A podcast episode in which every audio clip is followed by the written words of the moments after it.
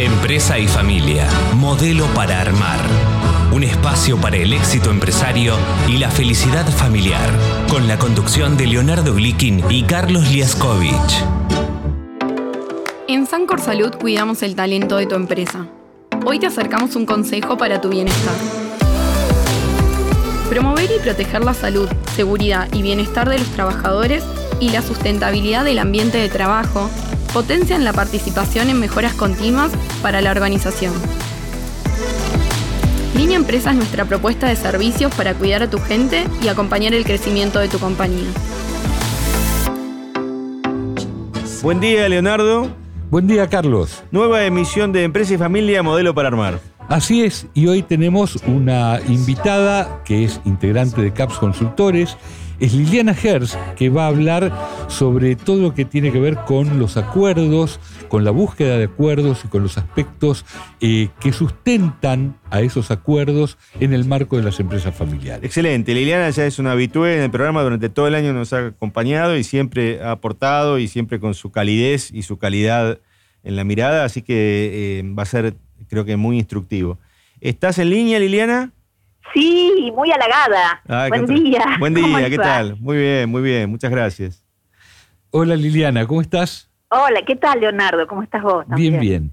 Bueno, em, creo que eh, estamos ya muy cerca de terminar el año y es un buen momento para hacer un balance para preguntarnos qué cosas se han afirmado, qué cosas se han modificado, qué cosas eh, están cambiando en este momento en la relación eh, con los empresarios y entre los empresarios.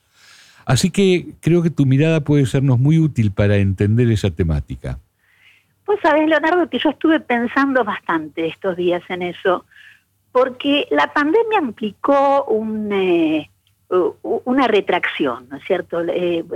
como sociedad nos vinimos para adentro y, bueno, como toda crisis genera oportunidad de cambio y además de la virtualidad, eh, de la, del cuentapropismo, eh, hubo un, eso, se, se, manifestó un cambio que, que, puede verse desde la perspectiva del cultor eh, vinculado con una búsqueda, una búsqueda ansiosa del, del empresariado, del el consultante, tiene muy presente y muy, eh, digamos, mucha esperanza en la búsqueda de acuerdos.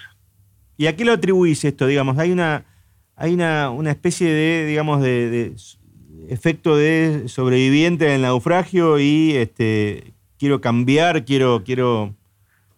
Mira, yo creo que es como la inversión que pudo hacerse en este tiempo. Mm. Eh, las empresas crecen y se, digamos, se proyectan por la evolución de la producción. Y ahí es donde normalmente eh, en la gestión es donde el empresario pone todas las fichas y ese día a día absorbe y evita muchas veces la posibilidad de trabajar lo estructural. Pero la verdad que así como se proyectan por el crecimiento, eh, fallecen las empresas o, cesan por la falta de acuerdo. El acuerdo interno, el acuerdo de eh, la claridad en las relaciones patrimoniales y la expectativa que cada integrante de la empresa pueda tener a partir de una, de una propuesta sólida, eh, es lo que la mantiene viva. Como muchas otras instituciones sociales, ¿no? El contrato funciona en la medida en que las partes sienten contenido su interés. Y bueno, con la empresa pasa lo mismo.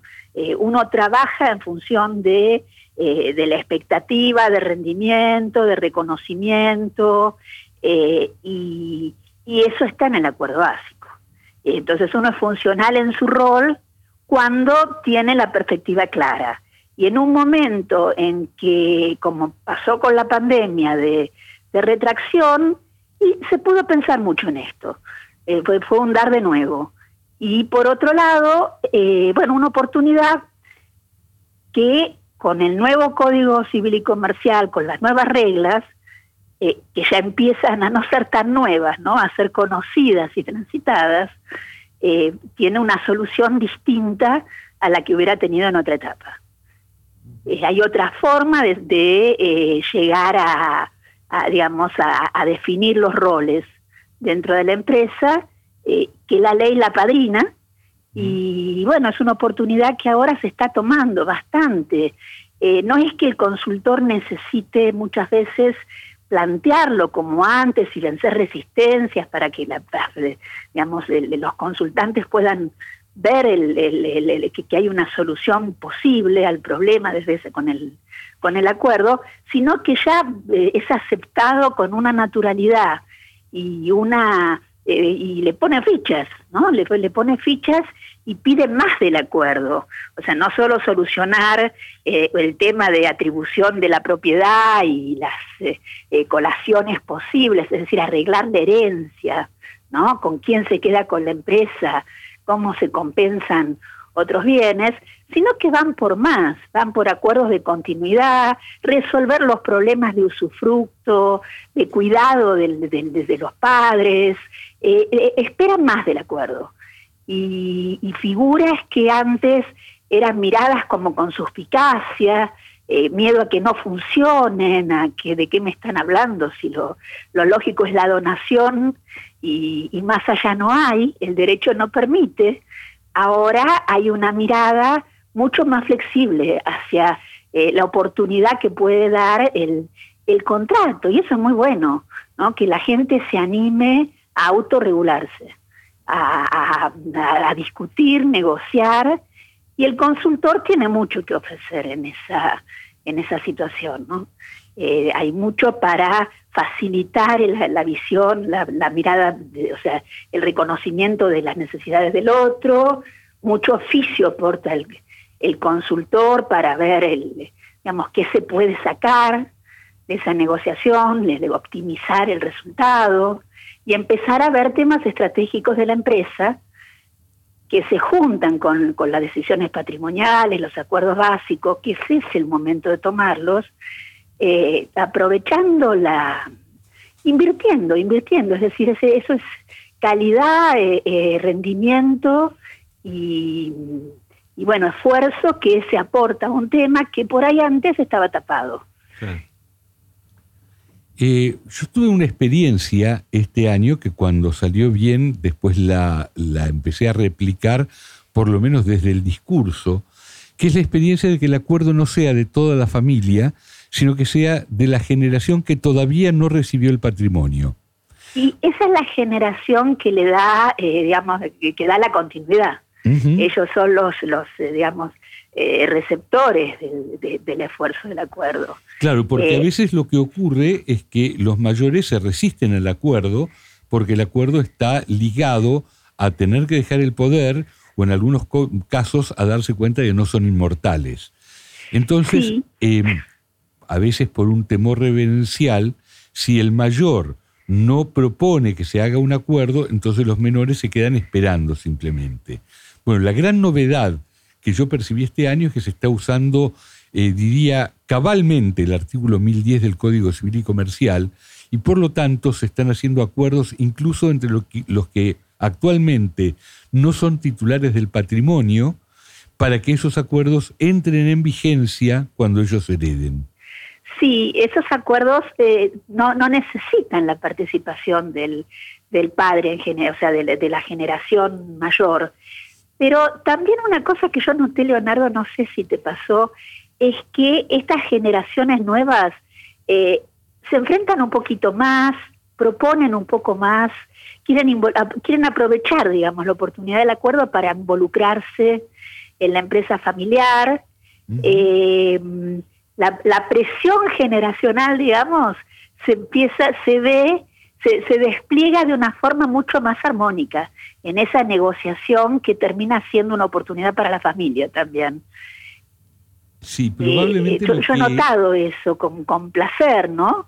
El, padre que le dice, pero papá, eh, pero hijo, esto viene bien así, y dice, y yo no estoy de acuerdo, dice el hijo, eh, a, mí, a mí me parece que, y en realidad el pibe por ahí pisó pocas veces la empresa, pero ya la ve como suya. Sí. Tiene la oportunidad de verla como suya a partir de esta discusión. Sí, efectivamente. Creo que esto se está notando. Hay una palabra que de alguna manera define este concepto, que es la palabra empowerment o empoderamiento, y creo que esto está muy vigente en las nuevas generaciones.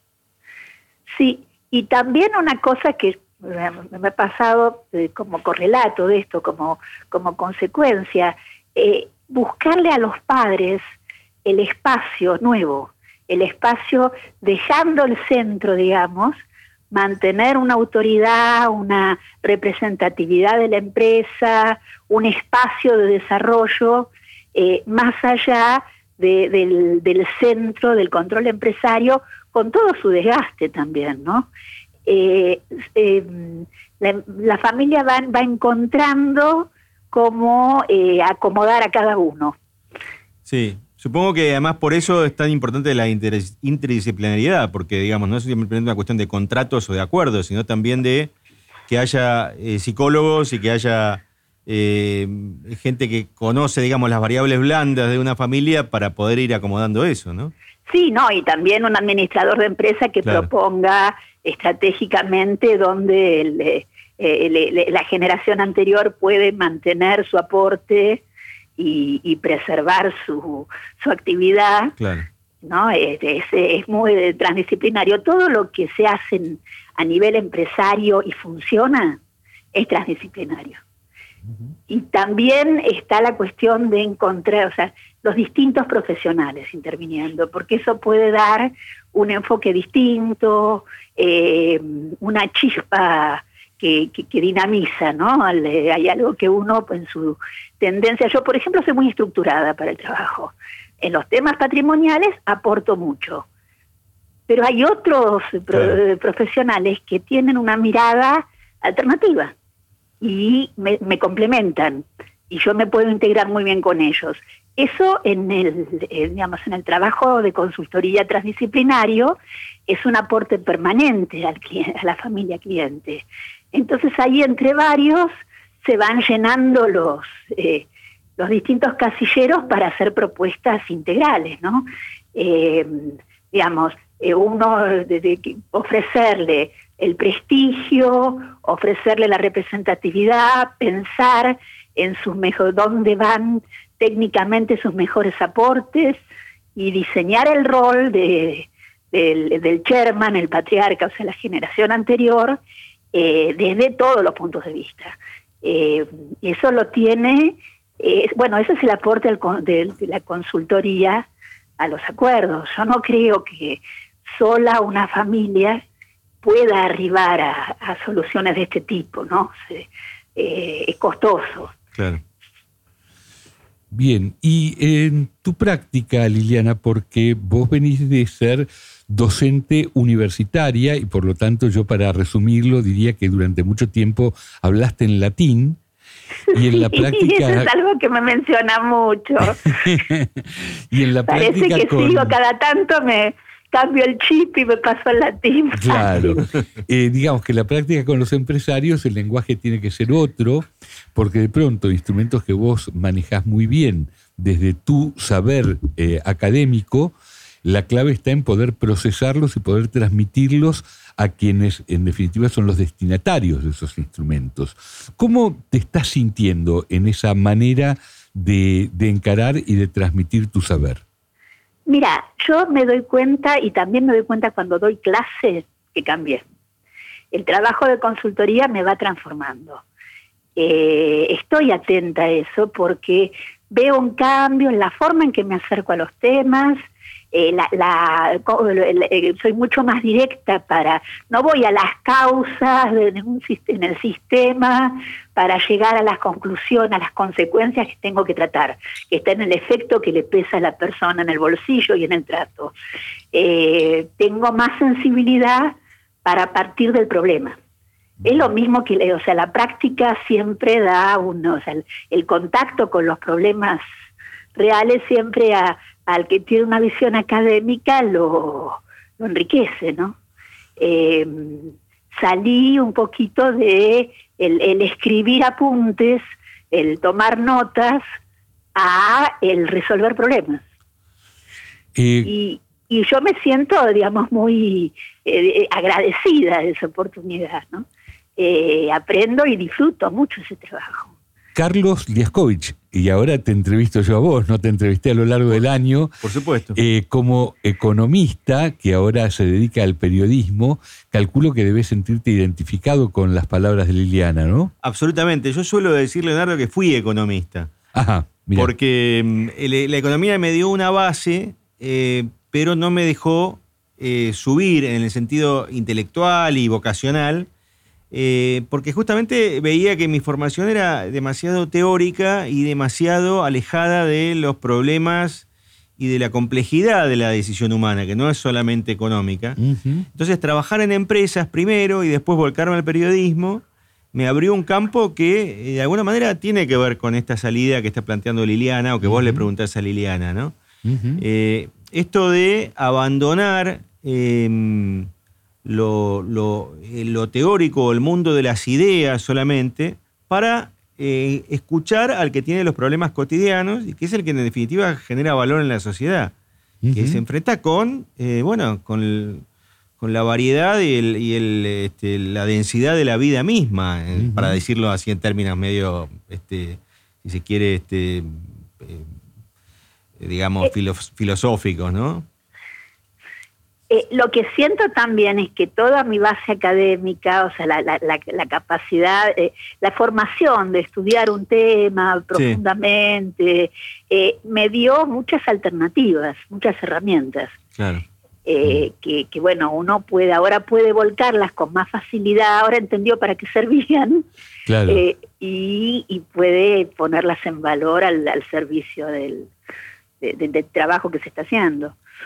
Sí, supongo además que em, como a veces el mundo de la práctica y el mundo de la teoría, cuando se encuentran, se, se, deslumbran mutuamente. Entonces, eh, cuestiones que a vos te resultaban sencillas de resolver, para un empresario tal vez le, había demandado décadas eh, de, masticación y de, y de, este, insomnio o de, problemas, y al revés. Eh, Cuestiones que em, a vos te parecían, digamos, abstractas y, que no terminaban de aterrizar, vos lo veías eh, tomando vida, digamos, como los personajes de una obra de teatro que de repente se corporizan en gente que eh, tiene nombre y apellido y viven una vida em, cotidiana donde vos podías realmente hacer carne de, de, eso que habías aprendido en los libros, ¿no?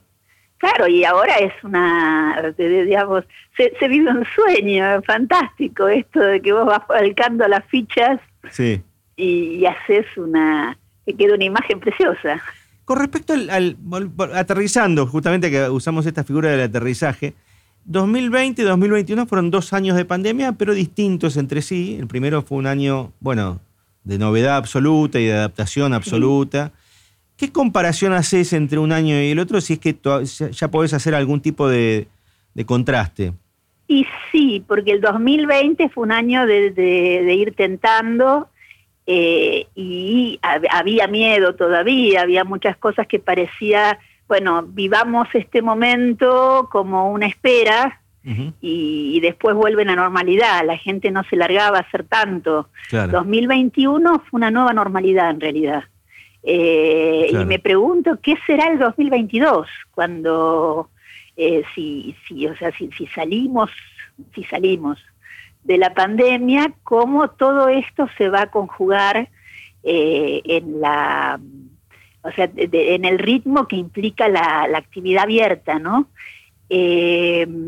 todo esto en un momento de crecimiento, porque la verdad es que se dinamizó mucho lo que es el, pensar la empresa, el, llevar la, digamos, las cuestiones estratégicas, las cuestiones de planificación en todos los sentidos, en lo individual, me refiero a la micro, a la, empresa, a la unidad empresaria, ¿no? las políticas empresarias, eh, pero eh, el empresariado tomó una actitud eh, mucho más propensa a la planificación y eso es una madurez eh, cultural empresaria que, va a tener un, ritmo interesante, o sea, va, a imponer un ritmo interesante, me parece, de, novedades.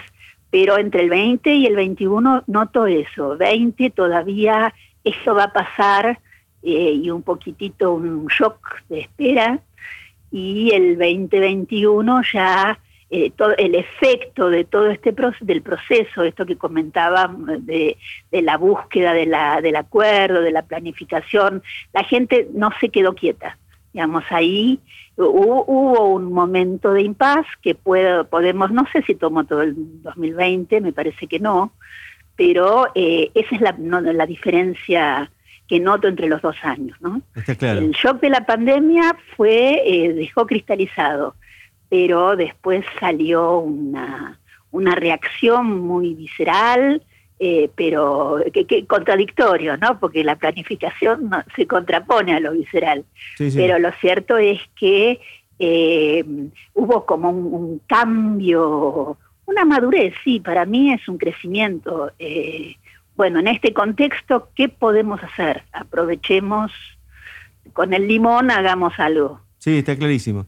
A mí me rebota y me resuena mucho tu, palabra insistente que es inversión, porque la inversión en general, incluso retomando esta pregunta de Leonardo sobre la cuestión de la economía, ¿no? la inversión siempre es considerada en los libros y en, la academia, digamos, como un momento de aumento de la capacidad productiva que tiene, que tiene una empresa, eh, que deriva, por supuesto, en mayor eficiencia, eh, mejores rendimientos, eh, menor desperdicio. Eh, la inversión puede ser incorporar más máquinas o incorporar mejores máquinas, con lo cual este, tiene una connotación de, de, más producción o de mejor producción.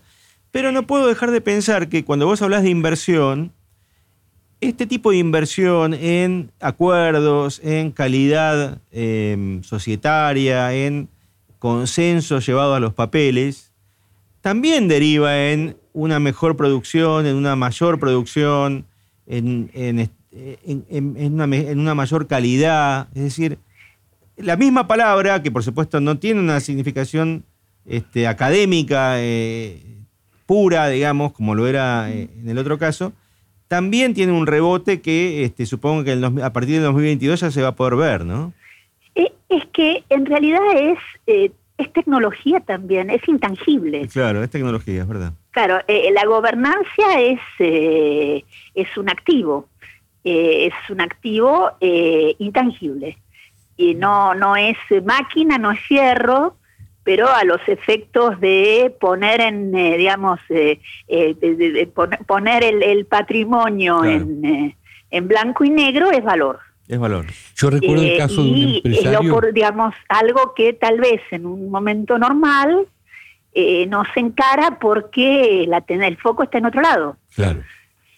Eh, yo recuerdo el caso de un empresario muy brillante que había inventado realmente su negocio y que en un momento se planteaba retirar y el problema era que la empresa tenía su nombre propio. Con lo cual eh, había que inventar algo por lo cual se viera que pese a que la empresa tenía el nombre, en realidad era autónoma y se manejaba de otra manera. Sí.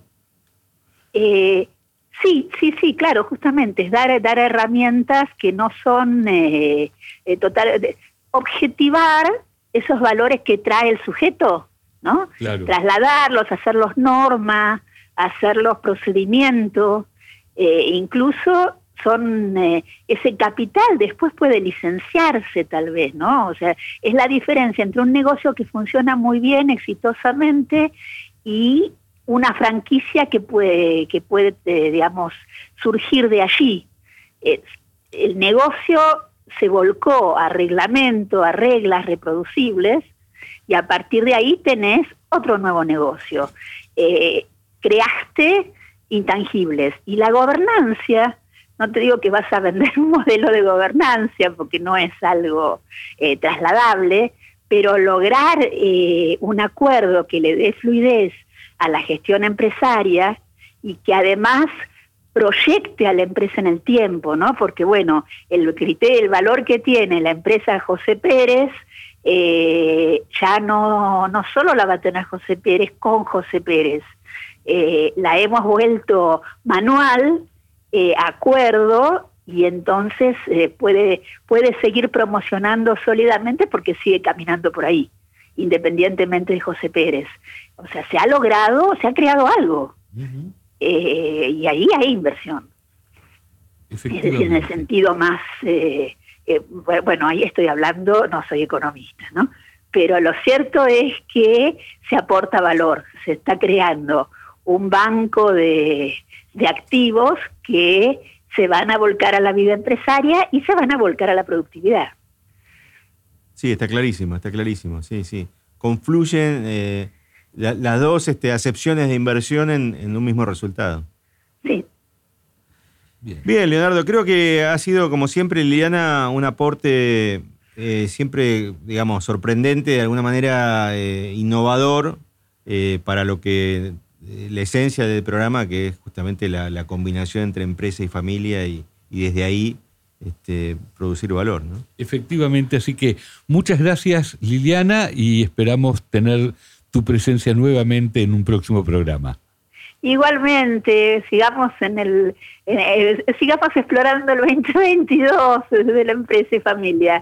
Eh, muchas gracias por la invitación y bueno, que terminen bien el, el ciclo. Bueno, muchas gracias. Mil gracias. Un abrazo. Un abrazo. Chao. Estuvimos conversando con Liliana Herz, integrante de CAPS Consultores. Empresa y familia, modelo para armar, un espacio para el éxito empresario y la felicidad familiar.